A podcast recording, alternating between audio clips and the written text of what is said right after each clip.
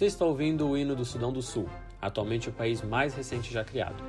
Você já se perguntou como os estados nascem, as suas funções internas ou como eles se relacionam com a comunidade internacional? O presente podcast, elaborado pelos discentes Gabriel Dallapria, Laura Salgueiro, Esther de Oliveira e Isabelle Simões para a disciplina de Direito Internacional do curso de Direito da Universidade Federal de Santa Catarina, ministrado por Aline Beltrame de Moura, tem por objetivo esboçar uma resposta possível a tais perguntas. Jean Tuscot, professor de Direito Internacional da Universidade de Nice, define o Estado como uma instituição jurídica que é a expressão de um modo histórico de repartição geográfica do poder político, que por sua vez é composta por uma população, um território e um governo, todos esses fatores interdependentes entre si. Tal definição, todavia, é insuficiente.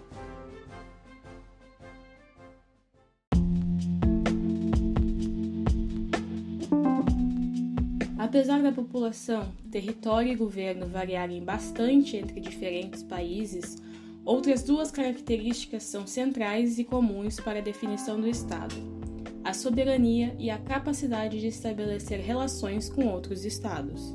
A soberania, por sua vez, pode ser definida como uma relação de igualdade formal ou jurídica entre os Estados, a expressão da sua independência.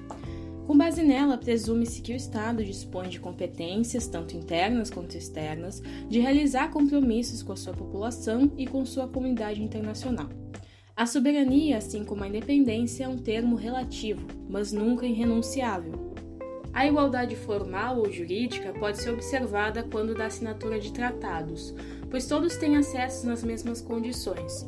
Ao celebrar-se um tratado internacional ou no sistema de um Estado, um voto adotado pela Assembleia Geral da ONU, por exemplo. Enquanto há igualdade em termos gerais, na prática, frequentemente se esbarra com entraves econômicos, políticos e diplomáticos, constituindo-se mais como um objetivo do que uma realidade. Quanto às competências que o Estado possui, que derivam da sua soberania, configuram-se na capacidade de suscitar qualquer ato jurídico ou material, interna ou externamente, mas possuindo exclusividade de competências sobre seu território, sua população e organização interna. A faculdade de contrair compromissos internacionais, por exemplo, é precisamente um atributo da soberania do Estado no qual adquire para si competências e deveres.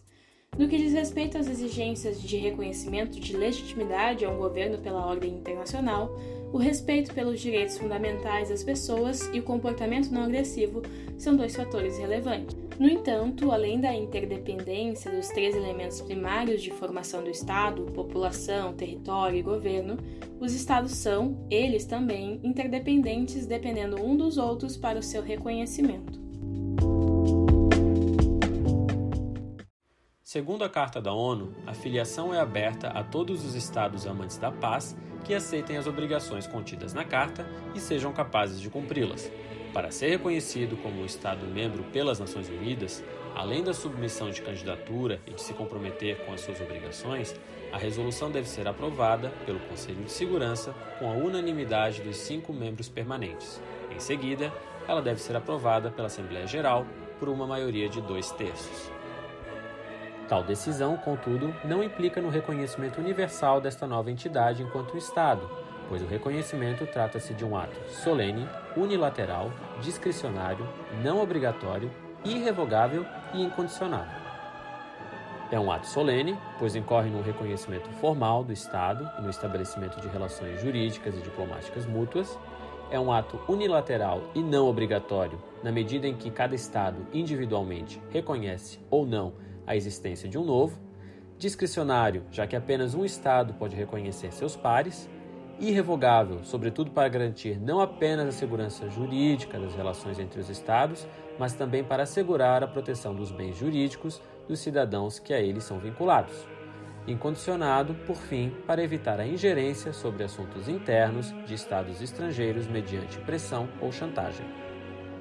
Cada surgimento de um novo Estado é particular, contudo, Normalmente, o princípio do direito dos povos a dispor de si mesmos, ou seja, se constituírem em estados, é um dos principais elementos motivadores e considerado legítimo para o surgimento de um novo estado. Às vezes, o país pode surgir de um estado anterior, que esfacela-se, chamando-se formação secundária ou derivada. Em outras, mais antigas, surge de uma organização própria dos elementos constitutivos sem a existência de um Estado anterior, chamando-se formação primária ou originária. Voltando ao caso do Sudão do Sul como exemplo, o país localiza-se no continente africano, possuindo cerca de 645 mil quilômetros quadrados de extensão e cerca de 12 milhões e 800 mil cidadãos, sendo uma república presidencialista. O país surgiu de um estado pré-existente, o Sudão, e foi reconhecido pela ONU em 2011, após um referendo interno com mais de 98% de aprovação, encerrando um processo de independência iniciado seis anos antes. Percebe-se, portanto, na prática, a aplicação de todos os conceitos discutidos, um Estado que possui uma população, um território e um governo, advindo de um processo de formação secundário cujo princípio de autodeterminação via referendo foi fundamental para o reconhecimento internacional. O Sudão do Sul goza de soberania e igualdade jurídica, em que pese ter nascido com o infame título de país mais pobre do mundo, o que revela as reais capacidades de manter-se em pé de igualdade frente às outras nações e os limites de poder assumir compromissos internos e externos.